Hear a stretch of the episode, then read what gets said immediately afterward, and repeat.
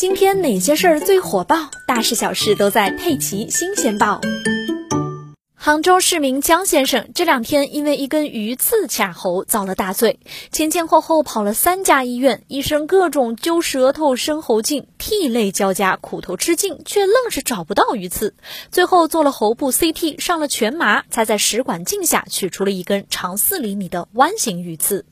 事情的经过是这样的：五月十一日晚上，江先生和女儿在一家菜馆吃饭，点了一份杂鱼。可刚吃了几筷子杂鱼的江先生，喉咙却被鱼刺给卡住了。刚开始他还不以为然，因为作为一个千岛湖人，有着常年吃鱼经验的他，想着跟以前一样咳一咳就出来了。结果没用，身边的人就建议他快点吞饭团，还是没用，依然如鲠在喉。又有人建议他喝点醋，这时女儿跟他说：“这些土办法好。”好像没用的，但眼下也没有别的好办法，姑且死马当活马医吧。各种土方法试遍，不但不奏效，江先生的喉咙反而越来越疼。于是他们赶紧去了附近的医院。可不巧的是啊，专门拔鱼刺的医生现在正在手术台上，要等一个半小时。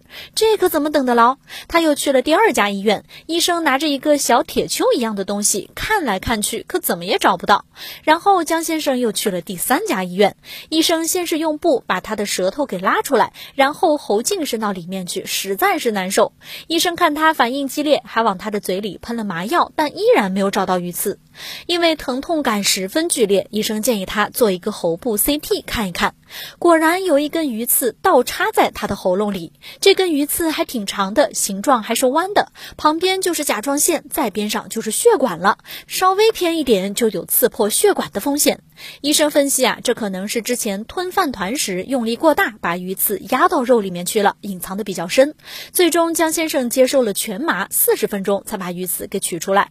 江先生的血泪教训也是提醒了大家：鱼刺中招之后啊，千万别用吞饭团、喝醋之类的昏招，这只会让鱼刺等异物越陷越深，导致鱼刺进入食道，出现穿孔、出血、感染等情况。所以说，被鱼刺卡住了，别犹豫，直奔医院。